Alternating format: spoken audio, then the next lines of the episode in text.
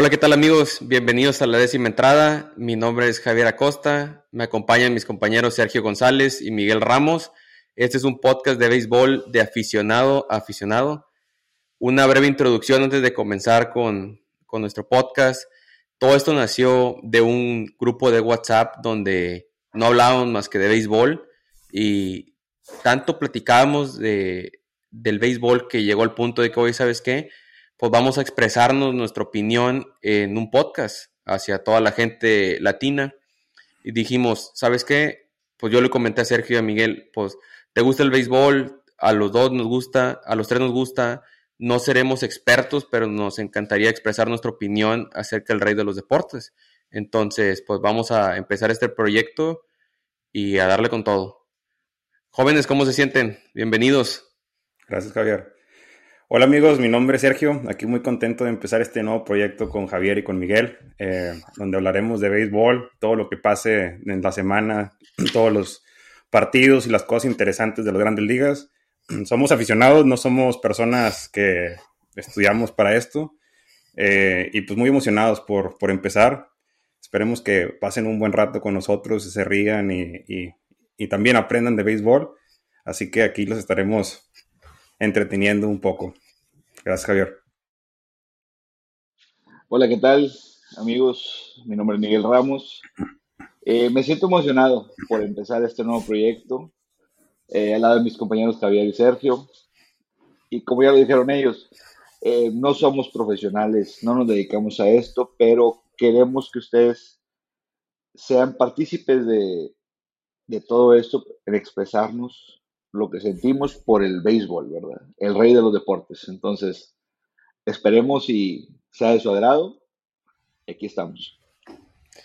Una pequeña aclaración a toda la audiencia. Los primeros dos episodios, nuestro formato va a ser un poco diferente porque este episodio va a tratar de la previa de la Liga Nacional. Nuestro siguiente episodio va a ser la previa de la Liga Americana, cómo se ven los equipos, qué, cuáles son las expectativas. Y ya posteriormente, en una semana aproximadamente, ya empezaremos con el formato regular del, de nuestro podcast, ¿verdad?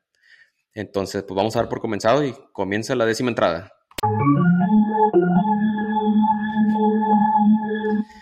Bueno, pues empezando con la Liga Nacional, vamos a abrir con la División del Este de la Nacional. Un equipo que hace tres años ganaron la Serie Mundial y ahorita están completamente desmantelados, como lo son los nacionales de, Washington. ¿Cómo, ¿Qué opina Checo? Pues sí, los nacionales prácticamente han perdido pues todos los jugadores buenos que, con, los que ganaron en el 2019. Incluso todavía tienen pitchers que, que, todavía están jugando como Strasbourg y Corbin, pero ellos ya han perdido mucho nivel. Ya no son los que fueron en el 2019. Y desgraciadamente Nacional los tiene con contratos pues muy pesados. Creo que todavía les quedan 260 millones de dólares hasta el 2026, así que pues realmente ellos dicen que no están en reestructuración porque tienen jugadores buenos, pero pues no pueden contratar tanto, así que están esperanzados de que los novatos que tengan ahí y armar un buen equipo al lado de Juan Soto, que Juan Soto vence contrato en el 2024 y pues va a ser un equipo que se lo van a estar peleando todos. Pero pues realmente en los nacionales no pinta bien, no pinta creo que van a quedar en cuarto o quinto lugar de su grupo. Siendo honestos, no traen mucho bateo y los pitchers no andan como los nos tienen acostumbrados. Pero pues bueno, hay que ver qué, qué nuevo sacan ellos. Pero ustedes, ¿qué opinan acerca de los nacionales? ¿Qué es como lo ven? En mi opinión, los nacionales el año pasado no les fue bien. Deben de enfocarse en reestructurar el equipo sobre Juan Soto. ¿verdad? Juan Soto fue el que en los pocos juegos lo sacó adelante. Entonces deben de enfocarse un poco. Yo sé que es un equipo que no tiene mucho dinero, ¿verdad? Este, pero hubo partidos que no se les dio tan mal. O sea, ahí está el juego en equipo. Ponle que no son mucho de renombre, pero puedes lograr, así como dice Sergio, o sea, a lo mejor quedar cuarto o tercer lugar esta temporada de su división, pero hay para más, hay que ver a futuro, ¿verdad? Que es lo que es lo que pienso yo, en mi opinión. A mí lo que me preocupa es cuando es a un jugador como Alcides Escobar, que va a ser el shortstop de que va a abrir, o sea, es un jugador ya grande de edad, o sea, y, o sea viejo, viejo conocido tuyo, Checo. De viejo conocido mío. Sí, porque jugaba en los Royals, pero pues ya, ya, ya no está, ya no está ahí con nosotros, pero, o sea, ya está muy grande de, edad y, y, pues no creo que tenga mucho que ofrecer ya, yo le daría la oportunidad a algunos jóvenes, pero creo que también ellos agarraron a Nelson Cruz, eh, no sé si que va, a jugar primera base o designado, porque él había estado jugando designado en la Liga Americana, no sé si lo metan a jugar primera, eh, va a estar interesante eso, pero en pocas palabras no se le ve mucho, tienen, en primera también tienen a Josh Bell, así que no sé a quiénes vayan a meter ahí, o sea, no se le ve mucho a los nacionales, sinceramente. No, no sé qué opine Javier, yo no les veo mucha oportunidad para pelear. No, yo coincido contigo. Yo creo que la sorpresa fue que agarraron a Nelson Cruz porque lo agarraron por un contrato de dos años cuando Nelson Cruz pues había estado en equipos contendientes, ¿verdad? Estuvo en Minnesota y la temporada pasada cerró con Tampa, que Tampa pues estuvo en la pelea en los playoffs y agarró este contrato por dos años con los nacionales. Entonces, yo creo que puede ser una moneda de cambio importante.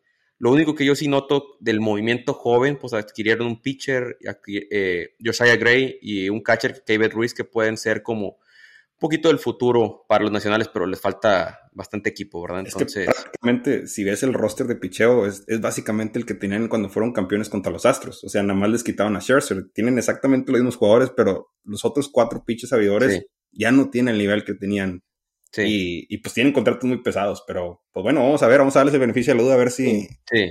Pero para si Strasburg y Aníbal Sánchez y Corbin salen bien, creo que sí pueden hacer una poquita de pelea. No van a llegar como líderes, pero pueden estar como dos o tres, si es que ellos dos se enrachan, o tres digo, pero si no, no les dé oportunidad. Sí, pero fíjate, para el equipo que le quitas a Schwarzer, desmantelas el equipo. O sea, es un equipo donde no tiene muchas estrellas. Le quitas a la estrella número uno y ¿qué pasa? Entonces, digo, ahorita hay que reestructurar el equipo a base a, joven, a talento joven y de ahí progresar. Bueno, buen punto.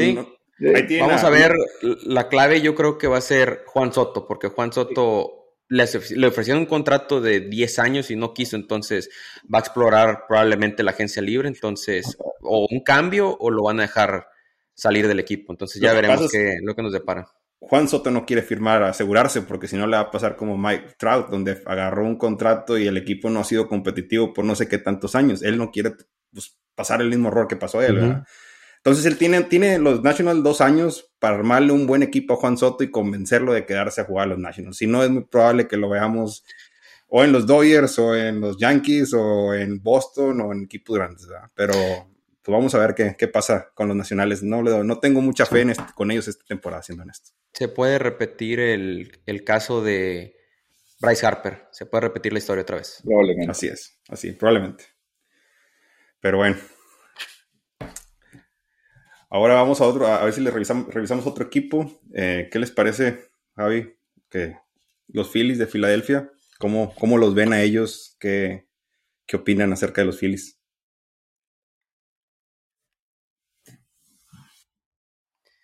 Sí, pues los Phillies fue un equipo que decidieron soltar buen billete. Se fueron por dos de los agentes libres, los outfielders más pesados, se podría decir, en, Kyle Schwarber y Nick Castellanos. Y el problema es que por más, por tan buenos bats que tengas, que van a tener una buena conexión ahí, Schwarber, Castellanos, Chris, digo, JT Realmuto, no sé, Bryce Harper, no sé cómo se va a trasladar porque el problema es la defensiva. Si el, ya fueron uno de los peores equipos a la defensiva la temporada pasada, no creo que Schwarber y castellanos aporten mucho a la defensiva del equipo, ¿verdad?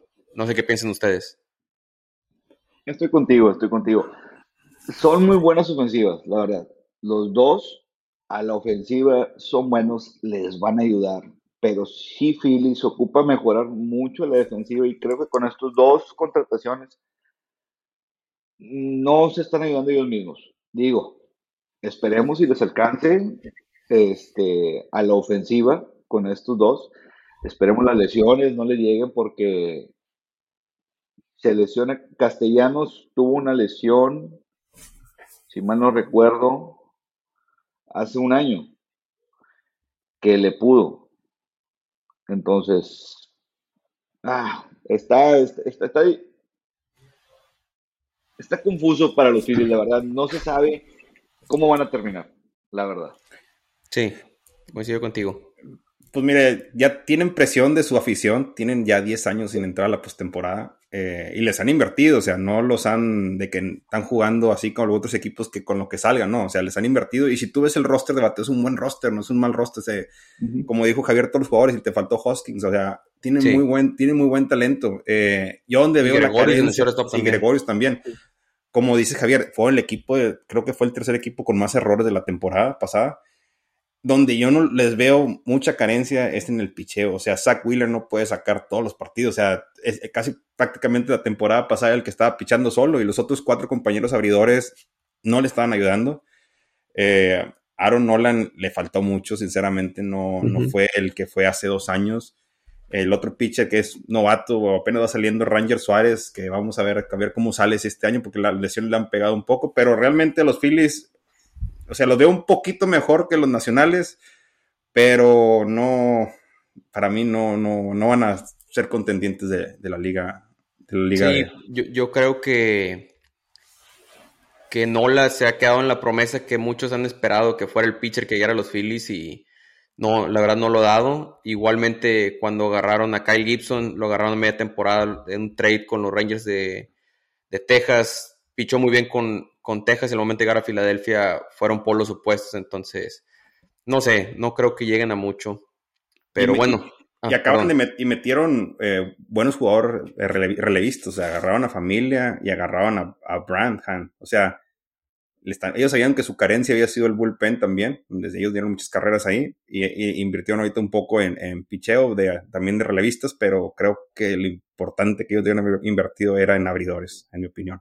Creo que sí había uno que otro free agent que pudieron haber firmado y, y ayudar a Zach Wheeler. O sea, que no hay, no, hay que olvidar que Zach Wheeler eh, pues, estaba considerado para el CY Young, o sea, fue finalista, así que, que pues, bueno, hay, que, hay que ver qué pasa. Bueno, y continuamos con el siguiente equipo que son los Marlins de Miami. Un equipo que para mí es, es de hecho es el picheo más joven. Creo que promedian 25 o 26 años este, el, equipo entre Alcántara, Pablo López, eh, eh, Ryan, este, no sé si lleguen a, un poquito más del tercer o cuarto lugar de la división, porque el problema es que les faltan, les faltan en los bats. Contrataron un par, este, un par de agentes libres, como Abisail García, contrataron a Jorge Soler, el MVP de la Serie Mundial que de hecho todavía no sabemos si la bola ya aterrizó allá en Houston, el home run que pegó cuando, quedó campeón de Atlanta, pero no sé si eso, creo que les hace falta un poquito, porque tienen a Jazz Chisholm también el shortstop, que es Aguilar, pero les falta un, par de bats para ser contendientes. que no, Luzardo me faltó también. Así es. Sí, buen No, para, para mí los Marlins creo que serán el último lugar de su división como No, no, no, los pusiste muy abajo, no, no, tampoco, tampoco no, no los mandaría hasta abajo, hasta el suelo no, o sea. De, su división, claro que sí. Sí, por, bueno, en mi opinión, ah. este, los Bravos de Atlanta, Phillies, los Mets, los Nacionales, se traen mucha mejor ofensiva y defensiva que los Marlins. Por mucho, ¿verdad? Pero esa es mi humilde opinión, ¿verdad? Bueno, te recuerdo que cuando fue la temporada 2020, los Marlins pasaron sin cartel ni nada, pasaron a playoffs y eliminaron a Chicago. Entonces, no eran el equipo que son ahorita, no traían tantos jóvenes.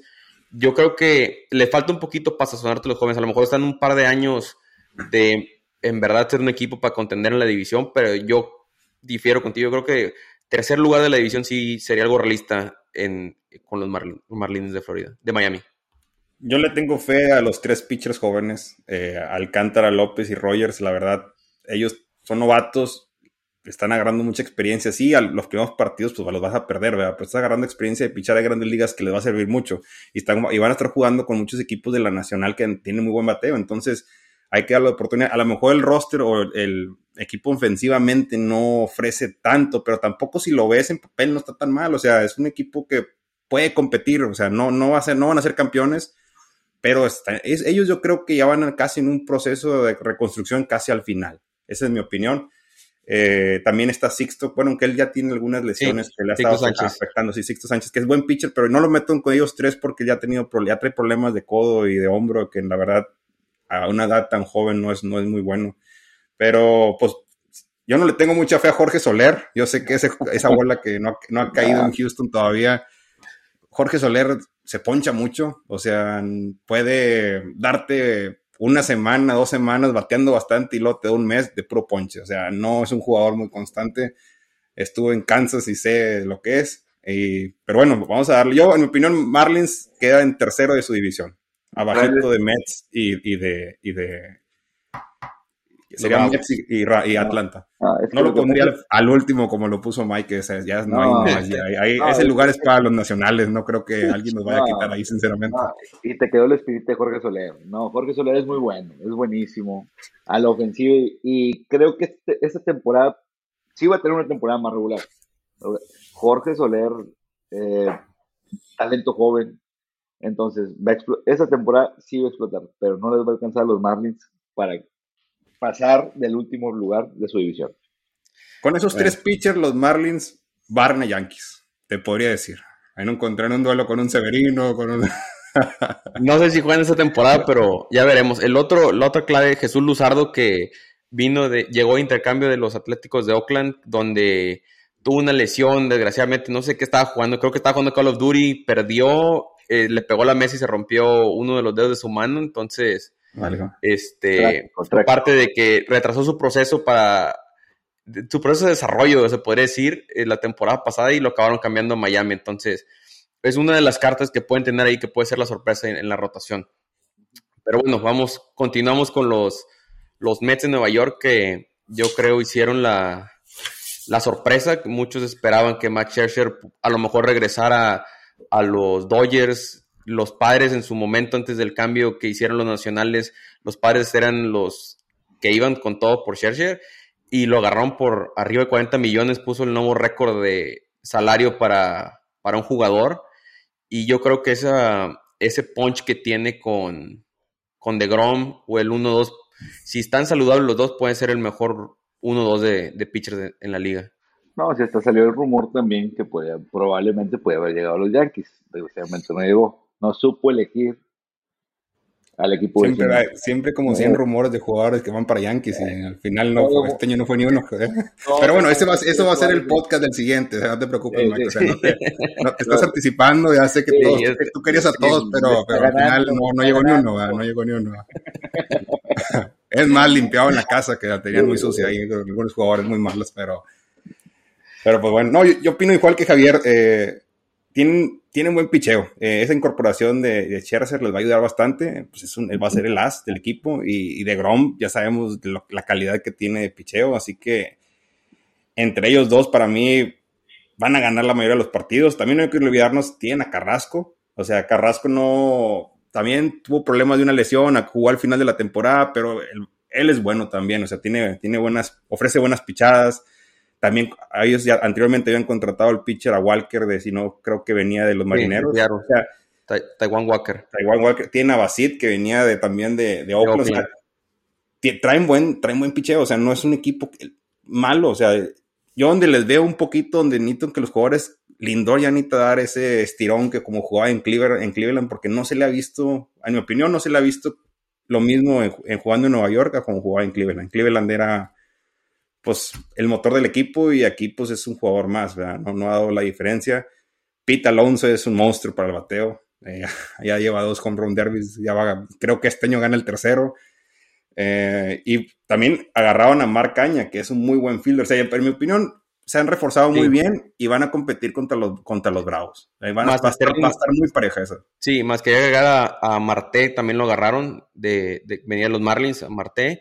El problema con los Mets, que es lo que pasa, ha pasado mucho, del 2016, estaba leyendo un, estudio, del 2016 al 2021, los Marlins son el equipo que, sus, dado lo que han pasado sus jugadores en la lista de lesionados, es el, los que segundo mayor salario tienen. O sea, sus jugadores han pasado 9.053 días en la lista de lesionados y todo la, acumulación de sus salarios han sido 267 millones de dólares de tanto que han estado los jugadores. O sea, tú lo recuerdas, Céspedes, David Wright, eh, Noah Syndergaard. Entonces, ese es el problema que han tenido los, los Mets de Nueva York, las lesiones. Entonces, ya veremos a ver, a ver cómo, cómo les va con eso, la salud. Y les va a poder la salida de Javier Báez, ¿eh? Les va a poder. Sí, era clave en ese equipo de los Mets el año pasado. Le sacó mucho de apuros, muy bueno a la defensiva y a la ofensiva. ¿eh? Y también hay que agregar que acaban de contratar a un muy buen entrenador. El entrenador que, no me acuerdo, Bock era el que traía a, Baltimore en la temporada buena, Baltimore, porque está Baltimore anda muy mal. para, en mi opinión, él es muy buen entrenador. Box eh, Walter. Sí, él es muy buen entrenador y, y, con estos jugadores que tienen, los que le acaban de traer, creo que va a estar en la pelea con los Bravos, en mi opinión. O sea, va, a estar, van a estar muy buenas esas series de Bravos contra, contra Muy buenas. Así es.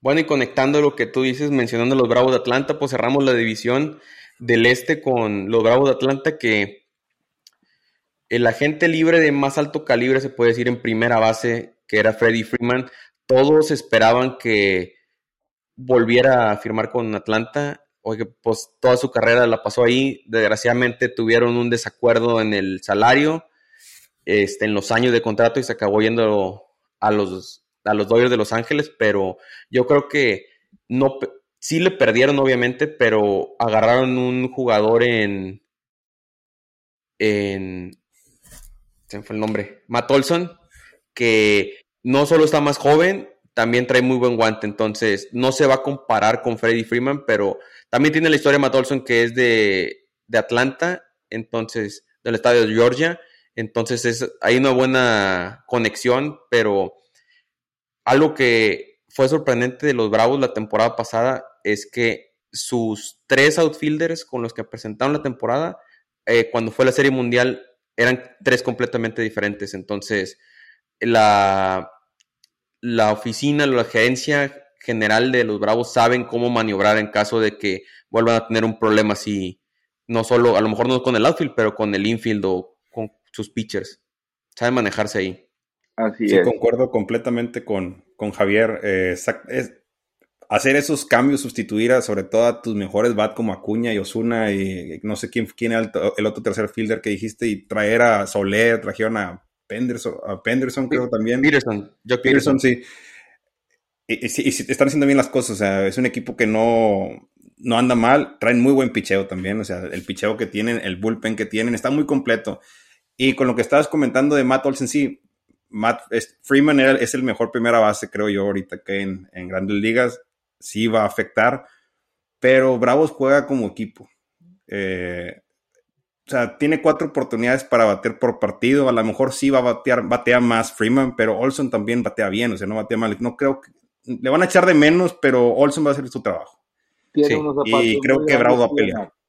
Tiene unos zapatos muy grandes que llenar Matt Olson, porque lo que hizo Freddie Freeman, él salió como héroe de esta temporada. Este campeonato, Freeman es el ídolo, es todo. Excelente la defensiva, la ofensiva.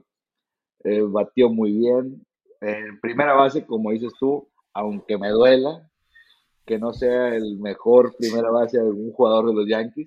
También lo quería Yankees. Otro de los 100 rumores. Otro de los 100 rumores. Todo, quería Yankees. Aclarando, otro de los 100 rumores. No llegó, pero sí.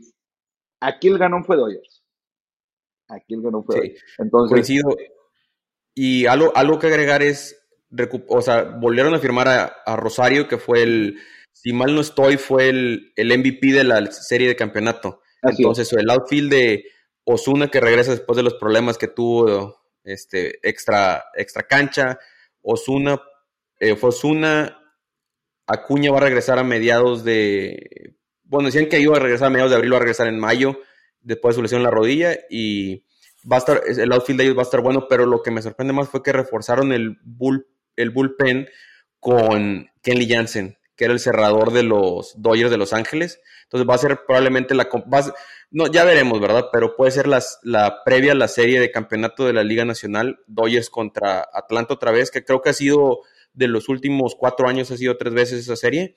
Entonces, ya con Kenley Jansen, agarraron a Colin McHugh y agarraron a Kirby Yates también. Entonces, el bullpen de ellos se va a ver muy bueno y por la rotación, Max Fried, Oscar Inoa, eh, Tyler Anderson y pues ya a lo mejor puede ser el caso de que si llegan a ocupar la ausencia de un pitcher que trataras de cambiarlo en julio, obtener un pitcher nuevo, probablemente Soroka va a regresar con ellos. Entonces, también Soroka viene de, dos años sin pichar, pero puede ser una buena opción. Un buen elemento en la rotación, ¿verdad? Puede ser buena opción.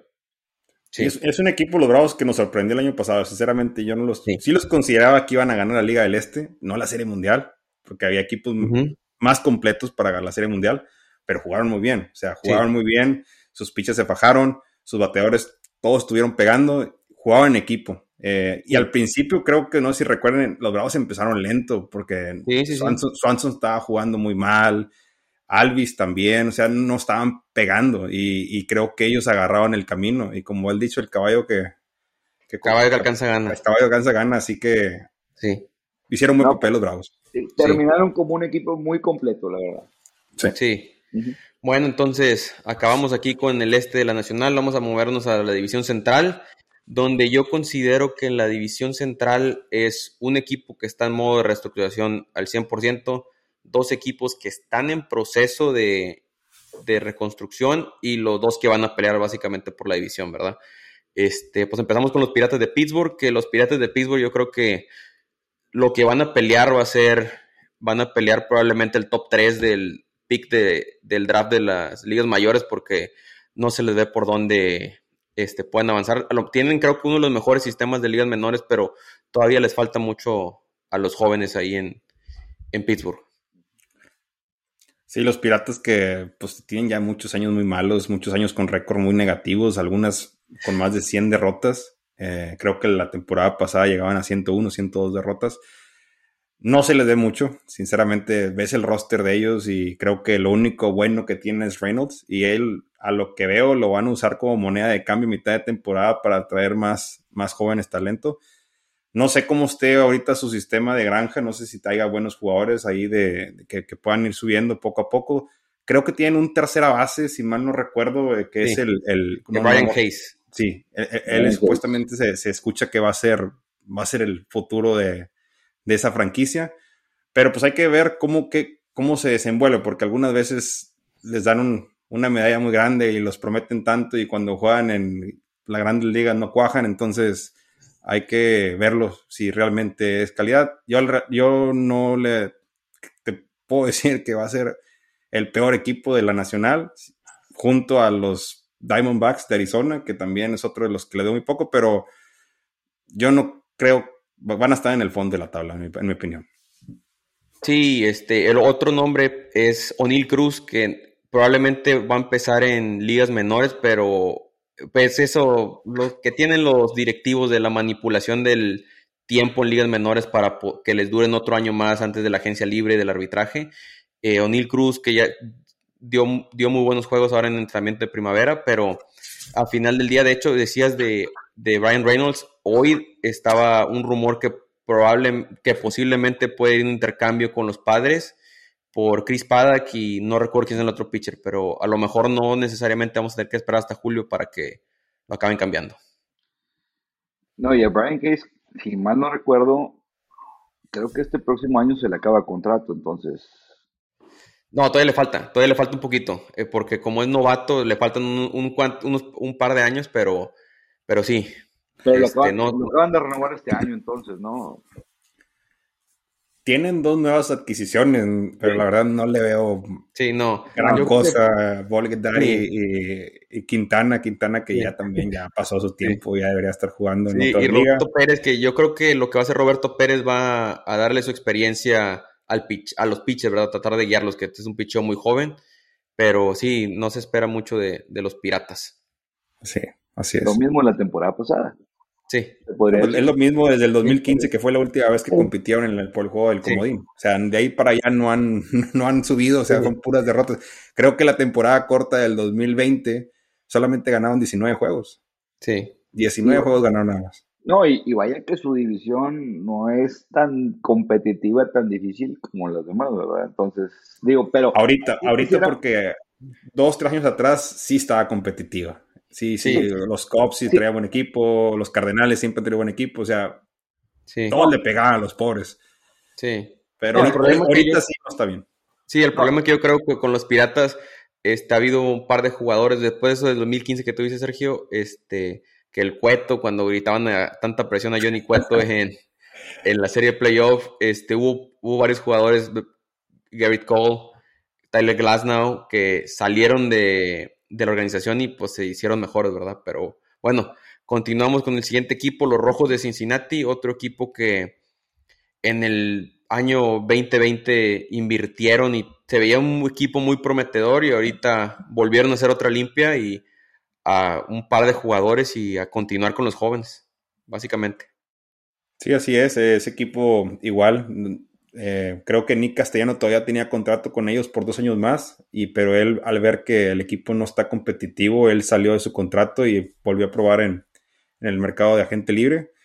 Eh, también creo que dejaron ir a Watt Millie, que era el, pitcher bueno también que tenían ellos, también se fue. Eh, ¿qué, otro se fue? Se fue el tercera base Suárez. dejaron ir buenos jugadores, así que es un equipo que pues no sé si estén en reconstrucción o qué estén haciendo limpiaron un poco la nómina, pero no le dio mucha oportunidad tampoco de, pelear por la central. Años atrás se habían estado peleando, creo que la temporada pasada estuvieron cerca y el, último mes, el mes de septiembre, fue donde empezaban a perder, creo que perdieron más de 20 juegos y ahí fue donde se, alejaron de la carrera por la postemporada. Así que optaron por, por limpiar la casa y, ver, a jugadores jóvenes, a ver qué, qué, muestran, pero no les tengo mucha fe tampoco a ellos.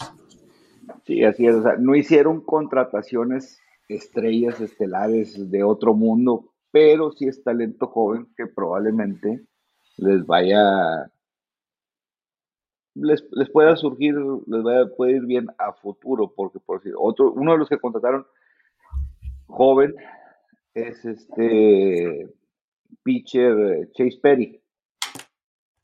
Chase Perry que eh, se le ve que puede llegar sí. a, ser, buen pitcher, ¿verdad? O sea... También contrataron al mexicano César.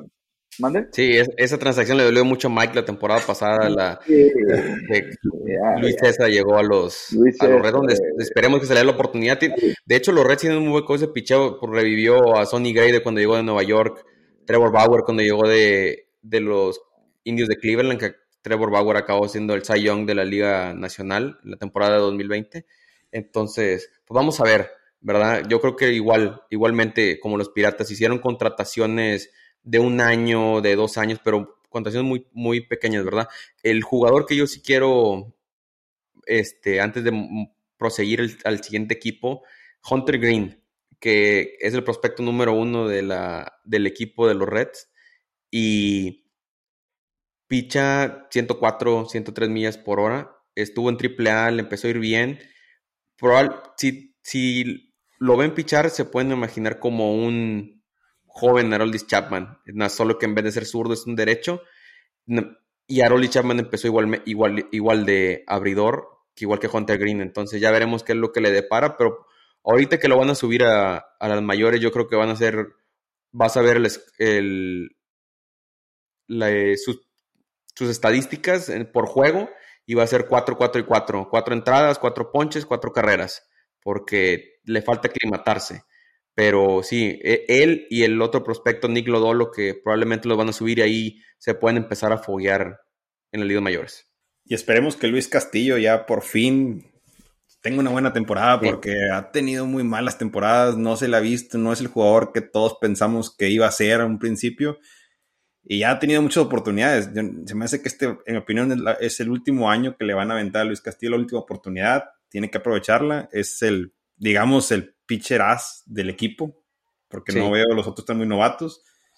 Y vemos, ¿verdad? Y, es lo que pasa, no tienes buenos pitchers.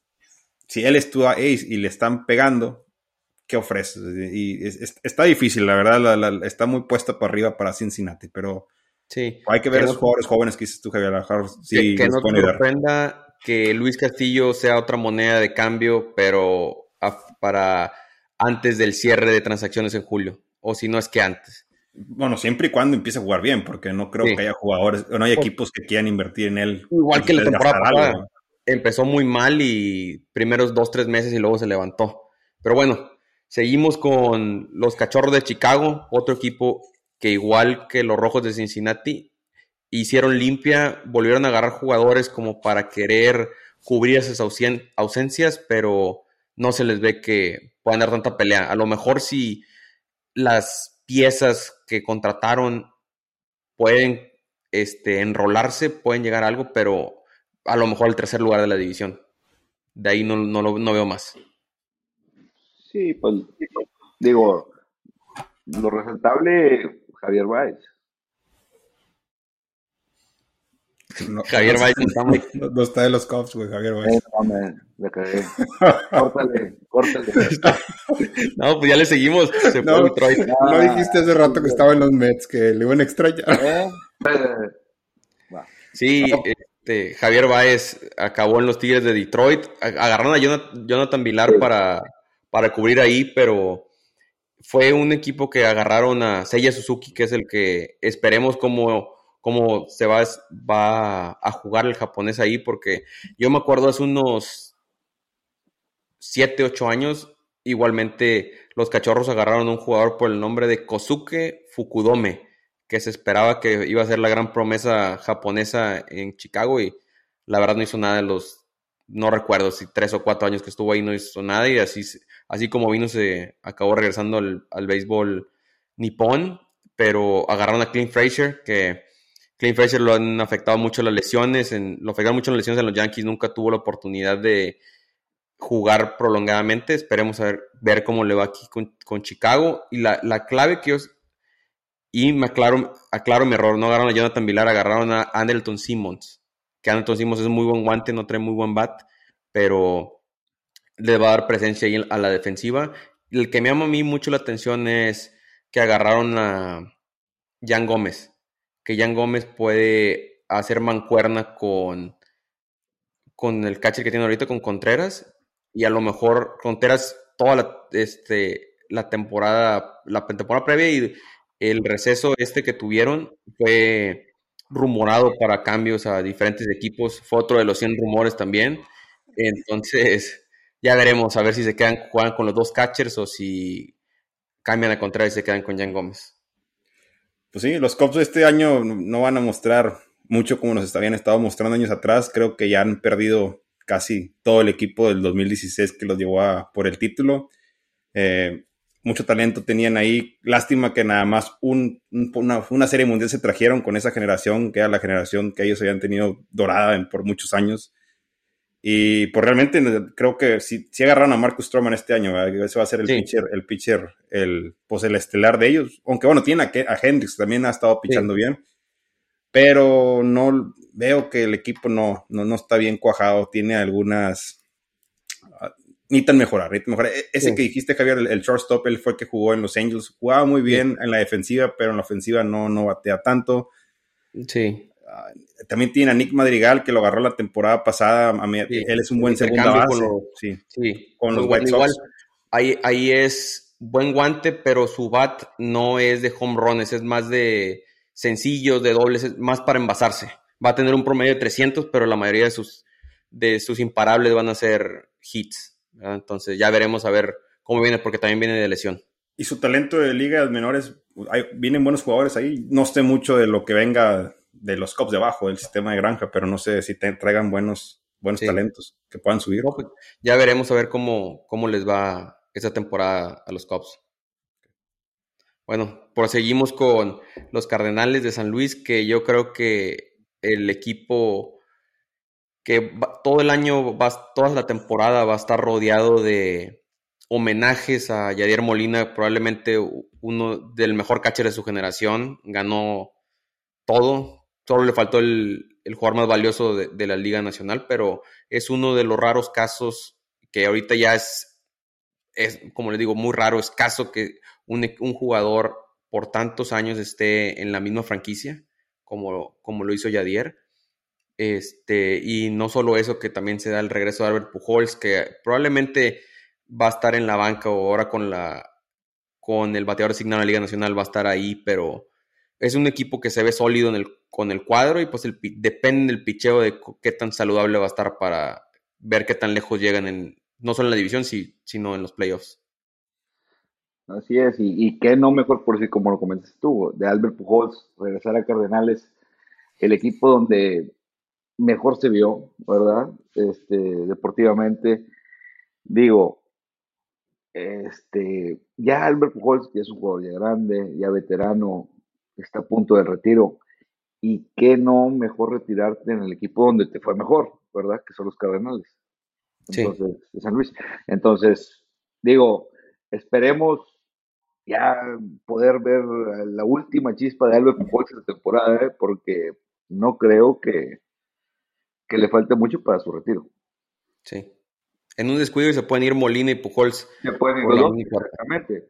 Sí. Y no olvidar también a Mainwright, o sea, también él ya, ya, ya tiene que irse con ese paquete, también tenía mucha edad. y, O sea, los, los yo lo veo como un equipo fuerte, a pesar de que ya tiene jugadores muy veteranos, porque está mezclando veteranos con jugadores que están en su momento, como el primero Goldsmith y Nolan Arenado tiene buenos jugadores, entonces yo creo que sí pueden hacer grandes cosas. Tienen a Flaherty, que es un muy buen pitcher, creo que él va a pelear por el Sigua Young este año que viene. Eh, tiene a Jonathan Hater, tiene a buen talento, creo que sí, a Gallegos, el mexicano, en el bullpen. Yo creo que ellos van a pelear contra los, con los cerveceros para ser el, el, pues, el campeón de la liga del central. Pero hay que ver, hay que ver que, que también están grandes y no, pues de repente no pueden dar tanto como daban años atrás, como nos tenía acostumbrados de Adier Molina, batazos y jugaba la ofensiva, la defensiva, era un crack y creo que esos cachos, como dijiste Javier, es difícil verlos otra vez y ni modo. Ya, se, retiró Posey y ahora se retira Molina. Y, sí. sí, así de ese, de ese tipo de jugadores que están todo el mucho tiempo con la franquicia así tan prolongado, no, ya, ya no se ve ya no se ve con todo esto, todo esto de la agencia libre, la lealtad de un jugador al equipo ya raro que se vea. Caso similar te lo puedo poner con otro catcher que como lo fue Salvador Pérez, como lo es Salvador Pérez, ¿verdad? Pero eh, algo también para considerar, ahorita el infield que tiene Cardenales es muy bueno, tienen, como tú dijiste Sergio, Goldsmith, tienen Arenado, que a lo mejor ya no es el bat que era en los Rockies, puede decir que eh, el estadio, la altitud eh, la ayudaba, pero también tienen a Tommy Edman, tienen a, Paul de Jong que van a ser un cuadro muy sólido a la defensiva y si tienen buena defensiva, con que tengas este bueno tu tus bats estén conectando, pueden llegar a pueden llegar lejos. Fíjate, me, gustó también es bueno. Sí. Me gustó ese punto que, dijo, que dijo Sergio, este, esa combinación de experiencia con Novates que va a tener Cardenales esta temporada les puede funcionar. Sí. Les puede funcionar, entonces, me, me, gustó, ese punto, la verdad. Eh. Sí. Vamos a ver cómo le va a Cardenales. Sí, y un nombre más, antes de proseguir con los cerveceros, otro nombre a considerar, Nolan Gorman, que es el prospecto número uno de los Cardenales, que originalmente era tercera base y lo están moviendo a segunda base probablemente para darle la cabida al equipo y meter a Tommy Edman como un super utility que te puede jugar el outfield o te puede jugar shortstop. Entonces otro nombre a considerar ahí para más entrar a la temporada. Bueno, proseguimos con los cerveceros de Milwaukee que para mí, no muchos van a estar de acuerdo, yo creo que es uno de los mejores picheos de, de toda la liga si están saludables, es uno de los mejores rotaciones y el cuerpo relevista de toda la liga. Les falta bateo, pero hicieron un par de eh, contrataciones que les pueden ayudar con eso. Sí les falta bateo. Tienen buenos jugadores. Necesita Yelich, necesita empezar a pegar. O sea, Yelich después de que ganó el, el MVP el 2018 y, y, ilusionó a todos los aficionados, él ya no ha sido el mismo y y no ha respondido. sus compañeros son los que han estado batiendo más. Y el otro, el, japonés, que decían que iba a ser un crack en la segunda base, Hyura, y se la ha pasado más jugando en AAA. O sea, necesitan ellos dos empezar a, pegar, porque ahorita realmente los que están sacando el equipo adelante son los jugadores que te puedo decir del, del cuarto bat al séptimo, octavo, que son los que uno piensa que son los que menos batean.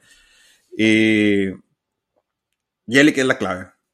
Sí, y Willie Adames que vino de, de, Tampa y se encontró una posición de shortstop, que movió, de hecho, el mexicano, tenemos el mexicano Urias en, ahí también en los cerveceros, lo movió a tercera base y revivió a Adames de como ha estado jugando en, en Tampa. Y otro, otra, otra contratación que agarraron que yo considero va a ser clave ahí va a ser Hunter Renfro.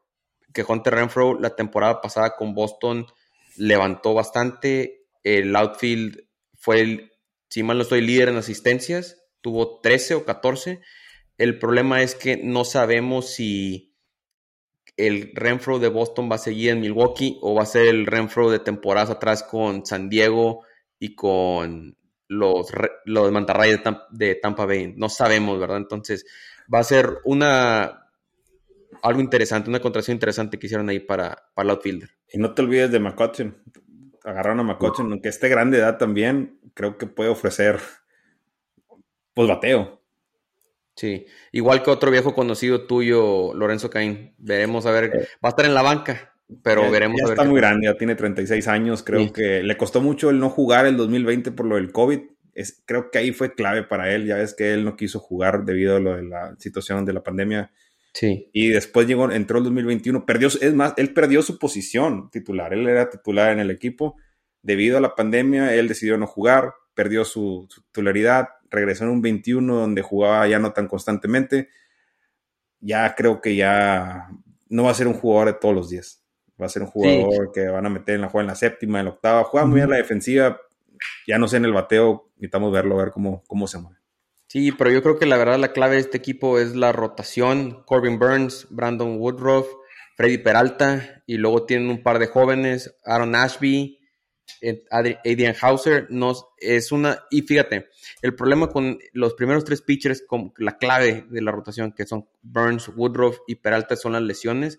Lo que hicieron la temporada pasada, en vez de usar una rotación de cinco hombres, usaron una rotación de seis para darles más tiempo de descanso. Y ya cuando la temporada estaban en los últimos meses, ya la recortaron a cinco, porque así preservaron los brazos, ¿verdad? Y pues les pagó dividendos porque Freddy Peralta fue la revelación del que hizo la transición de relevista abridor. Woodruff quedó cinco, lugar sí, quedó lugar cinco en la votación del Cy Young y Corbin Burns fue el, fue el Cy Young de la Liga Nacional.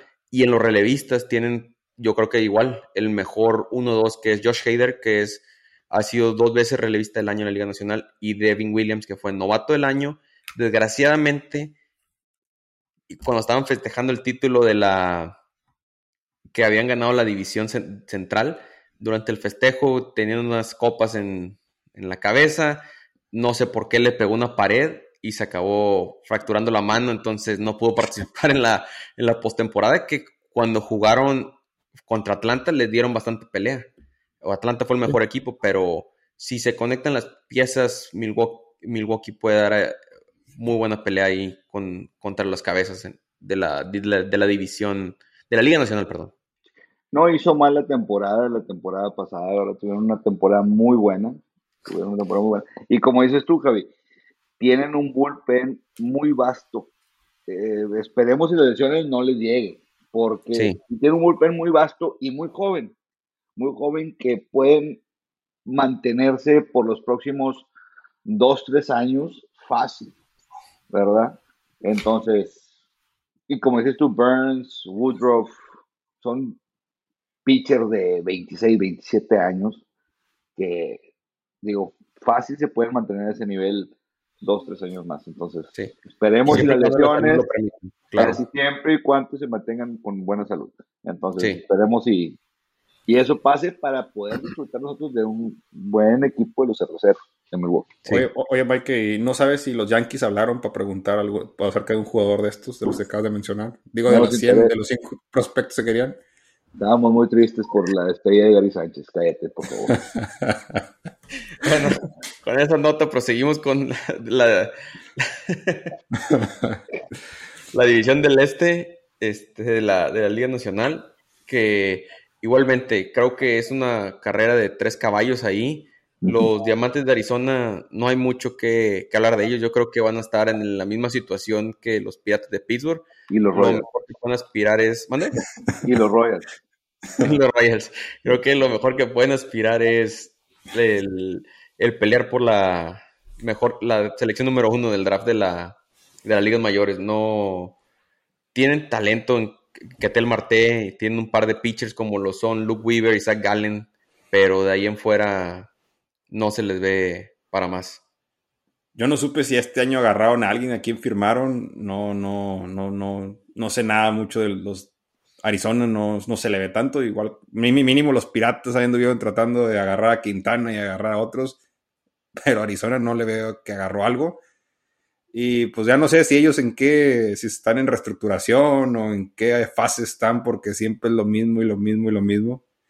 Eh, ya se parecen a mis chivas de la Liga Mexicana, que ya no sé en qué, en qué están, pero, pero bueno, pues vamos a ver qué sale. Para mí van a ser los últimos lugares de la liga, la división de, la oeste. No, no creo que, pobrecitos, los otros tres, como dijo Javier, los otros tres caballos que son contendientes a, a pasar o ser campeón, pues los van a, a barrer que en todas las series a los pobres de Arizona.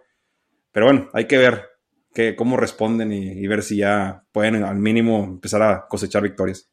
La única nota que, la única buena contratación que yo puedo decir, no, no sé si vaya a llegar al roster principal, pero lo agarraron para el entrenamiento de primavera, que es el eterno Oliver Pérez, creo que ya lleva 18, 19 temporadas en las grandes ligas, entonces pues es bueno ver a, a un mexicano, ¿verdad? Haciendo la lucha para tener un puesto en el roster pues ya tiene la de los 10, creo que te, pueden meter de pensión cuando tienes 10 años, ¿no? en, grandes ligas, o sea, ya para mí ya está jugando de, gratis, ¿verdad? Pero, pero bueno, vamos a ver, a ver, que, aunque estuvo pichando, ¿no? La temporada pasada, Oliver Pérez. Eh, la, temporada pasada estuvo con los Toros de Tijuana en, la Liga Mexicana. Ok. Sí. Bueno, proseguimos con el otro equipo de la división que son los Rockies de Colorado, que sus estrellas que lo eran Nolan Arenado ya no está desde hace par temporadas. Trevor Story se fue, John Gray se fue a los, a los Bravos de Atlanta, digo a los Bravos de Atlanta, a los Rangers de Texas. Entonces, no les queda mucho. O sea, tienen talento joven, tienen a Ryan McMahon, tienen a Brendan Rogers, pero Charlie Blamon ya está muy viejo. Y Germán Márquez va a ser una ficha de transacción para finales de, de julio, para antes del cierre de, de transacciones otra vez. Esto ya Yo veo como... esto ya parece que están mencionando a todos los jugadores posibles que pueden llegar a los Yankees y ya no, están terminando con Trevor Story. Ya, ya, ya, por favorcito. Es que Yankees debió haber ido a Arizona a buscar algo.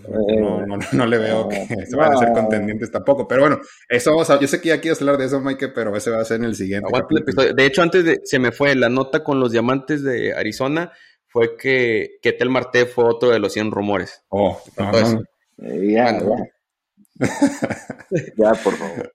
No, pues desgraciadamente Colorado está en una división muy difícil y aunque se reforzaron, que sí contrataron, agarraron a Chris Bryan, que es, es muy buen jugador, te, te ofreces tercera base, fielder, eh, agarraron a, un fielder que venía de Toronto, no recuerdo el apellido. El, Grandal Richo, cambiaron a, Raimel Tapia y, Grandal Richo que estuvo. Agarraron a Iglesias, que venía de Boston. O sea, eh, sí. se han estado agarrando, pero para mí, para competir contra esos monstruos de, de, de Dodgers, de, de, San Diego, de los padres, incluso San Francisco, que no trae un, un equipo de tanto renombre, pero han estado ganando están, eh, desgraciadamente está en una división muy complicada y van a ganar, van a tener mejor récord que Arizona, por supuesto, pero no los veo contendiendo. independientemente de todo eso, también el estadio les afecta.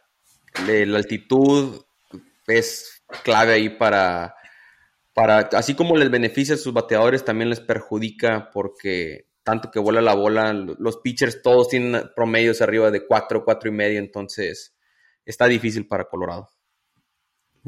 Sí, está difícil. Sí, bueno, proseguimos con los, uno de los tres caballos como lo son los padres de San Diego, que creo que una, a lo mejor, el top tres de declaraciones durante la, este receso de temporada, ¿verdad? Fue cuando hacen el arreglo entre los, la, la comisión del jugador y los dueños. Resulta que Fernando Tatís tuvo una fractura en su muñeca y le, por un accidente en motocicleta y le preguntan a, a Tatís, oye Fernando, ¿cuándo pasó tu accidente? Y Tatís les contestó, ¿cuál de todos? Entonces, no sabes, o sea, como tu jugador estrella que tienes un contrato de, no sé, casi 400 millones de dólares, anda en una moto y pues por lo visto se cayó más de una vez y le costó como, aproximadamente le va a costar como tres meses de la temporada en lo que regresa. Así es. Que algo que, que se vio mal de, de, los padres de San Diego fue que empezaron esas batallas contra los Dodgers que las primeras tres series, la primera mitad de, de, los padres fue probablemente uno de los mejores equipos de la liga y a, al final de temporada se cayeron estrepitosamente las lesiones de los pitchers Paddock, de Blake Snell, de Yu Darvish, les, les acabaron afectando, no, se quedaron sin pitchers, básicamente. Y los problemas internos también que tuvieron, las peleas que tuvo eh, Fernando Tatis con Machado, donde Fernando Tatis, pues sí, sé que es un gran jugador, pero también de repente algunas veces no se quiere llevar la gloria él solo y no quiere jugar en parte como el equipo. Y creo que Machado en esas partes, Machado ya está un jugador más maduro han tenido confrontaciones ahí. Y talento lo tiene. San Diego talento lo tiene. Tú ves el roster, tiene un roster muy completo. Del 1 al 9 te batean todos. no, no, no, no tienen carencias en ninguna división. Como dijiste, Javier, ya los pitches van a regresar todos. Tiene muy buen picheo. Eh, Snell, ya no sé qué le pasó a Snell, sinceramente, no es el jugador que vimos jugando en, en, Tampa. Empezó a usar más su cambio. No, de, ya no quiso usar tanto la bola rápida, el slider se, se aferró a usar su cambio de velocidad y eso le, le cobró factura. Y sigue aferrado que lo va. Hizo declaraciones de este, ahora en el tratamiento de primavera que él iba a seguir usando y es lo que le ha afectado. Pues ojalá que lo cambie porque no es el jugador que estaba en Tampa. En Tampa era, pues era, era el caballo ya y acá no creo que sea ni el cuarto o el quinto pitch a lo que veo de los demás que están ahí. No, y, cabe mencionar que también este año incorporaron a Luke Boyd, otro ex Yankee sin llorar. sí, no, no, o sea, digo, no, es que te escucho un nudo en la garganta, o sea, te escucho. Ay, este, no, no, o sea, que fue mejorando temporada, las temporada tras temporada. Que esta última, desgraciadamente, sucedió, bueno, lo del préstamo de Anthony Rizzo, ¿verdad? Pero no vamos a desviarnos del tema hacia allá, que vamos a hablar de, de Luke Boyd en, en los padres. Creo que es buena incorporación esperemos igual también padece mucho de lesiones. Padece mucho de lesiones. Si se mantiene saludable, Luke Boy puede ser un gran primera base a la, y les puede aportar mucho a la ofensiva. ¿verdad? Yo, creo que es una, muy, buena incorporación para ponerle presión a Eric Hosmer que no ha estado jugando nada bien. Eric Hosmer no ha estado jugando nada bien, tiene un contrato demasiado caro y ahora con la incorporación de Luke Boyd es ponerle presión, porque Luke Boyd nada más te va a jugar primera base y, Eric Holmes nada más te juega primera base, así que va a haber competencia interna. sí, competencia y, para agregar lo que estabas diciendo, Mike, creo que lo que le va a ayudar a Boyd con eso, el factor de las posibles lesiones, que la Liga Nacional ya tiene bateador designado, entonces no va a tener que jugar todos los juegos en primera base, le va a ayudar bastante para mantenerse fresco durante la temporada. Así es que por muchos partidos lo hizo con Yankees, va a ser el bateador designado. sí. Le, sí le va a ayudar. Y para mí, no es porque sea ex Yankee ni nada, buena incorporación para los padres. Yo, yo sí lo veo jugando primera base, a Luke Sí. Porque Hosmer ya tuvo muchas oportunidades. Es más, no sé cómo está el contrato de Hosmer, pero ah, si no se ponen las pilas, creo que lo van a rescindir el contrato y va a tener que irse al mercado de agente libre a buscar otro equipo. No sé si sea en uno o dos años ni tres ese contrato, pero pero yo sí le tengo más fe a Luke Boy. Luke Boy cumple más y, creo que puede hacer mejores las cosas que, que Eris Holmer, que ya tiene 3, 4 años, si no mal lo recuerdo, en, San Diego y, no es el jugador que ellos sin pensaban. Llorar también, sin llorar. No, sin llorar, pero ha jugado, ha jugado muy diferente, no jugó, no jugó a, y, de buenas que se lo, se lo llevó a San Diego, porque si nos lo hubiéramos quedado nosotros, ahí estuviéramos con un contrato muy pesado que, de un jugador que realmente no, no lo vale. Sí, bueno, y antes de de cerrar el tema de los padres, lo que decías, Sergio, las personalidades entre Tatís, eh, Machado, eh, una incorporación clave que hicieron fue el manager. Agarraron a Bob Melvin, que estaba con los Atléticos de Oakland, que es alguien que le mete personalidad, le mete carácter, garra, entonces es alguien que puede controlar el vestidor, que, que está comprobado que lo puede hacer. Pero algo que quería, una nota que quería agregar era que San Diego no tiene un relevista ahorita, un cerrador, vaya. Entonces, hubo un jugador que hay que pongan la nota. Hay un jugador que agarraron la temporada pasada en el draft que se llama Kevin Cobbs. Kevin Cobbs viene de los Razorbacks de Arkansas, un equipo muy querido por Checo. Un soy. Fue pitcher del, fue pitcher del año y el plan era agarrarlo como relevista, como cerrador.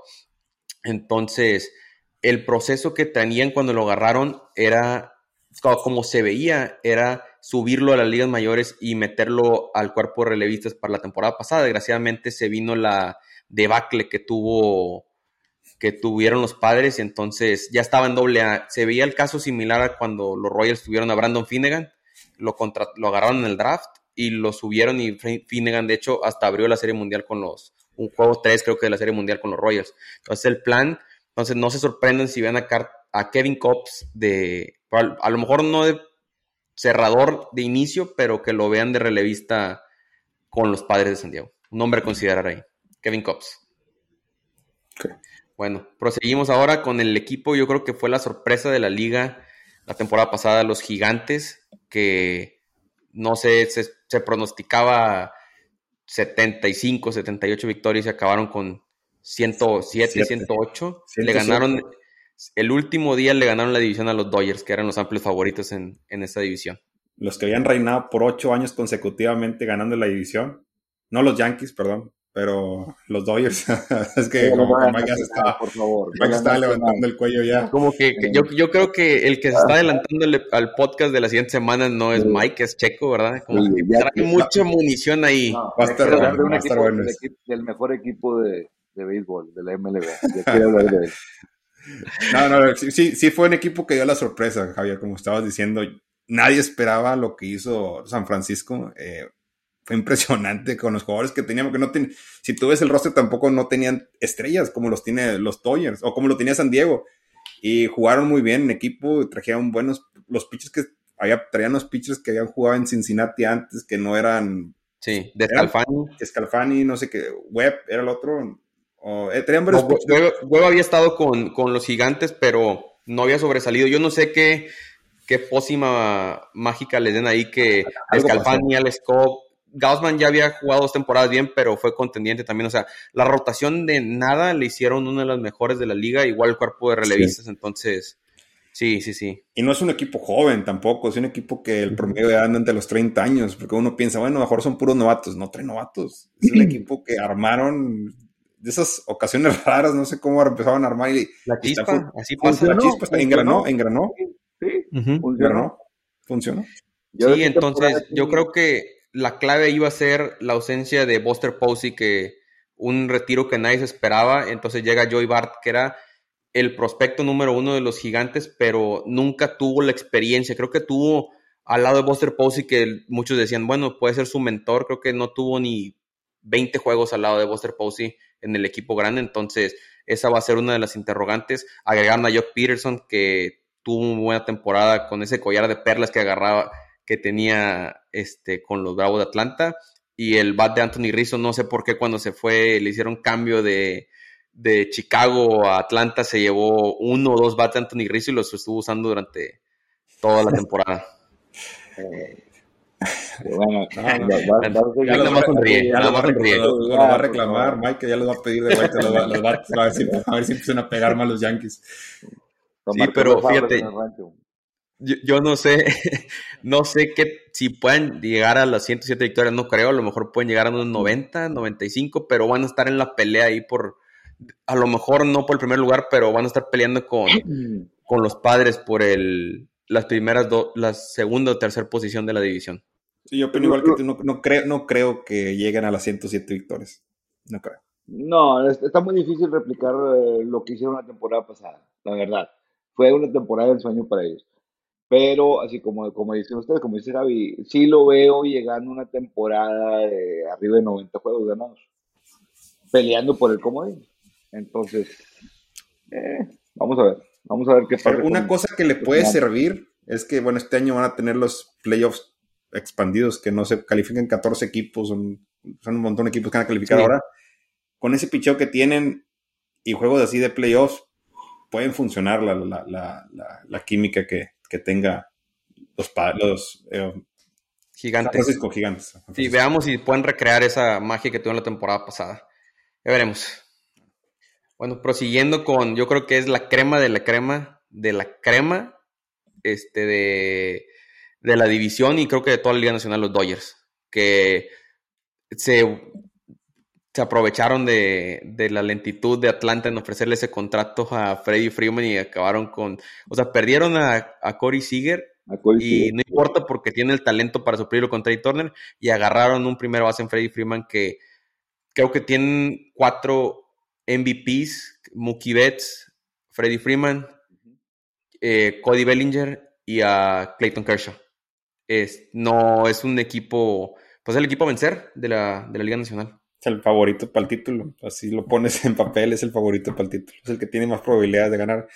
Sin ofender a los Yankees, que, No, no, que no, siempre- cada año los pone como los favoritos. No, Voy a empezar a contar, eh, el siguiente eh, episodio voy a empezar, bueno, no, el siguiente episodio no, pero voy a empezar a contar a ver cuántas veces Checo menciona a los Yankees. Voy a empezar a sí, hasta Ahorita lleva parece como unas que- 10. que hasta parece que él es el que le va a los Yankees, ¿verdad? Quiero hablar de ellos, pero bueno. No, no, no. Eh, bueno, quitando los Yankees, que es el siguiente episodio, ¿verdad? Eh, así como dice Checo, Do- y tú también, ¿verdad, Javi?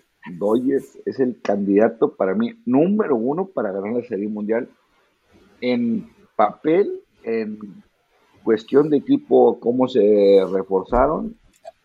Es un equipazo, es un equipazo. Ya con la incorporación de Freddy Freeman, sí perdieron a Corey Seager, pero como dices tú, el suplente mm, es también muy bueno. Entonces, Sí, Trey Turner, o sea, los, Trey o sea, tan- tan- Turner, Bellinger, Bellinger, que es buenísimo. Digo, bueno, tuvo sus altibajos, ¿verdad? Pero esperemos esta temporada, cerró muy bien la temporada pasada, esperemos que esta temporada empiece igual de regular manera. Pero sí, es el favorito, definitivamente Dodgers es el favorito para llevarse la Serie Mundial. Y la Liga, o sea, la Liga Nacional y la Serie Mundial. Sí, fíjate, el caso de Bellinger es un caso muy interesante porque tuvo su temporada donde quedó MVP de Liga Nacional y llega al siguiente entrenamiento de primavera y dice, oye, cambié mi swing y a raíz de, ese cambio que hizo no ha podido recuperar el nivel. Entonces esperemos que, que esta sea la temporada. Yo creo que la interrogante se puede, no, a lo mejor no la debilidad, pero la interrogante con los Dodgers es el picheo, porque tienen a Walker Bueller, tienen a Kershaw que la temporada pasada acabó eh, lesionado del brazo, pero se rumoraba Tommy John, acabó haciendo tratamiento, no, no le pasó nada, pero sigue, sigue latente la, la posibilidad. Luego tiene Urias, el, mexicano, que se aventó muy buena temporada la temporada pasada, pichó muy bien. Entonces ya veremos si desgraciadamente el bullpen perdió a Kelly Jansen, perdió a Joe Kelly, pero tiene a perdón por el nombre si me equivoco, Brusdar Gate- Graterol, que picha 102 millas por hora, picha un sinker de 100 millas que puede ser el setup a Blake Trinan, que Blake Trinan igual es un muy buen relevista, que ya está comprobado, que ya ha pichado varios años en las ligas mayores, entonces, y aparte tiene uno de los mejores sistemas de ligas menores todavía, entonces cualquier problema que tengan lo van a poder suplir. No, y vaya a decir que por si ahorita el mexicano Julio Urias, eh, creo que va a empezar esta temporada en la mejor forma física de toda su carrera. Ahorita, en esta pretemporada, ahorita él está en su mejor estado físico. Entonces esperemos si pueda sobresalir esta temporada y que le vaya muy bien. Apoyar a los Sí. mexicanos, como siempre. Y, y otro par de nombres a considerar, por si llega a lesionar alguien en la rotación, tienen un par de relevistas como lo son David Price, que puede llegar a cubrir ahí, a comerse innings básicamente, y a otro conocido de Checo como Danny Duffy, que también cualquier momento lo pasan de relevista, lo meten a la, a la rotación, igual a comer innings para cubrir esos, estas ausencias. Lo firmaron otra vez porque había Sí. estado nomás por un, por un año. Ya Sí, lo vuelven a firmar. Ok. Pues sí. No, re- realmente tú ves el roster de bateo y si eres un pitcher del otro equipo, del 1 al 9, todos te pegan. O sea, creo que Bellinger era el séptimo a batear. Ahí te imaginarás la calidad que hay para arriba. Así que no. Es un equipo candidato al título, puedes poner ahorita de una vez y traen un equipazo. Y creo que van a estar por otros 5 o 6 años ahí donde están ahorita. ¿no? Tienen buen talento, tienen, como dijo Javier, Joder. jóvenes, eh, buenos en, en el sistema de granjas hay buenos muchachos. La verdad, es un equipo muy... Y le siguen invirtiendo, o sea, no, no, no, no compró nada más a Mookie, ahora te compro Freeman, o sea, le siguen invirtiendo y es un equipo que no lo han dejado caer. O sea, no, no, no se ve para cuándo vaya a empezar su proceso de reconstrucción. Es un equipo que, que sabe, están, están haciendo las cosas bien. Y, y, fíjate que lo que se deben de enfocar primero Dodgers para poder mantenerse en ese, bueno, en mi punto de vista, para poder mantenerse a ese nivel, es en el picheo. Porque fíjate que eh, lo que es el cuadro es relativamente joven, muy sólido, pero sí en el picheo porque a veces Kershaw, ah, como te puede dar un buen juego, te puede dar un mal juego. Y, es, y Kershaw es tu pitcher estrella. Entonces, pienso yo en mi punto de vista que si quiere mantenerse Dodgers por los próximos 5, 6, 7 años, debe enfocarse en, en reestructurar su, su picheo. Sí, no sé si él sea, sigue siendo la estrella, a lo mejor el de más renombre porque tiene Walker Bueller, pero tiene a Dustin May, que Dustin May tuvo la lesión de Tommy John, creo que se va a perder esta temporada también, pero, pero sí, sí coincido contigo, la clave es ahí que sigan fortaleciendo ese picheo, ¿verdad? Así es. Sí. Bueno, amigos, pues llegamos a nuestro fin, dimos todo el previo de la, de la Liga Nacional, si siguen con nosotros, les damos eh, muchas gracias por podernos acompañar la otra semana se viene lo que creo que Checo ya lleva. Checo anda muy ansioso ya, este, queriendo empezar a hablar de la Liga Americana, eh, Mr. Royal. Se viene el previo de la Liga Americana, entonces esperemos que nos puedan acompañar. Nuevamente, muchas gracias y nos vemos en el siguiente episodio de La décima entrada. Hasta, hasta la próxima.